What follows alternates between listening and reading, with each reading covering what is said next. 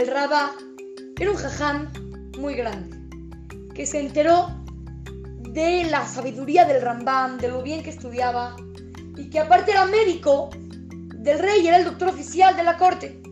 Entonces agarró y dijo, tengo que ir a ver al Rambam. Voy a hablar con él, platicar cosas de Torah, y aparte le voy a pedir dinero, porque estoy pobre y necesito una acá. Entonces fue con el Rambam, viaja a su casa, toca la puerta y el Rambam no está. Eh, pues bueno, voy mañana. Al otro día, otra vez.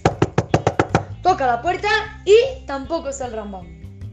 Era tan difícil encontrar al Rambam en su casa. El Rambam estaba muy ocupado. Entonces el Rambam no sabía qué hacer. Quería ir a ver al Rambam. El Rambam se enteró de que el Rambam podía ver al paciente y saber qué era la medicina que necesitaba. Entonces se le ocurrió ir al Rambam. Fui a las camillas del Rambam y así cuando el Rambam vaya pasando, lo vea y a ver qué le anota, a ver qué, qué, medicina le pone o que no sepa nada y al menos pueda ver al Rambam. No sé. Entonces agarró, se fue a las camillas, sabes, estoy en una de esas. Cuando pasó el Rambam apuntando que necesita, pasando por acá, apuntando a los pacientes. Cuando llegó a la cama del Rabá, también apuntó algo en su libretita y siguió caminando. Al Rabá se le hizo muy extraño. ¿Cómo puede ser que el Rambam me apunte algo si no estoy enfermo? Bueno, al otro día ya se fue a su casa el Rabá. Toca la puerta de la casa del Rabá. Abre. Son los mensajeros del Rambam que le vienen a dar al Rabá 200 monedas de plata. El Rabá dice, no, pues, ¿qué? ¿Por qué me dan esto? Dice, no, el Rabá me apuntó en su libertita que le demos a usted 200 monedas de plata de, su propio dinero. Aquí está.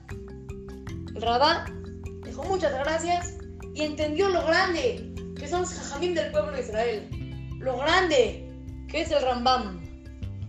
Cuando el Rambam iba pasando, seguro se dio cuenta que el Rabat estaba enfermo, no estaba enfermo y que necesitaba dinero. Podía haber hecho una de dos. O correrlo diciéndole tú no estás enfermo o darle dinero en ese momento. Pero está mal, porque las dos lo avergüenzan. Si lo corre, entonces van a... El, el se va a avergonzarse de que lo están corriendo y que engañó al Rambam. Si le da dinero en ese momento, también se va a avergonzar porque todos van a saber que él es pobre. Entonces al Rambam se le ocurrió una idea y prefirió apuntarlo en la libretita. Hay que aprender a fijarnos en el sentimiento de las demás personas, como lo hace el Rambam. Hay que fijarnos cuando el otro esté... Cuando tú tengas una oportunidad de hacer sentir mal al otro, de avergonzarlo, no lo hagas, porque solamente lo vas a hacer sentir mal y eso es en contra de lo que Hashem espera de ti hay que saber hacer siempre lo que Hashem espera de nosotros. Así es que, lo saluda su querido amigo Shimon Romano para Radio Kids, Talmud Torah de Monte Sinaí.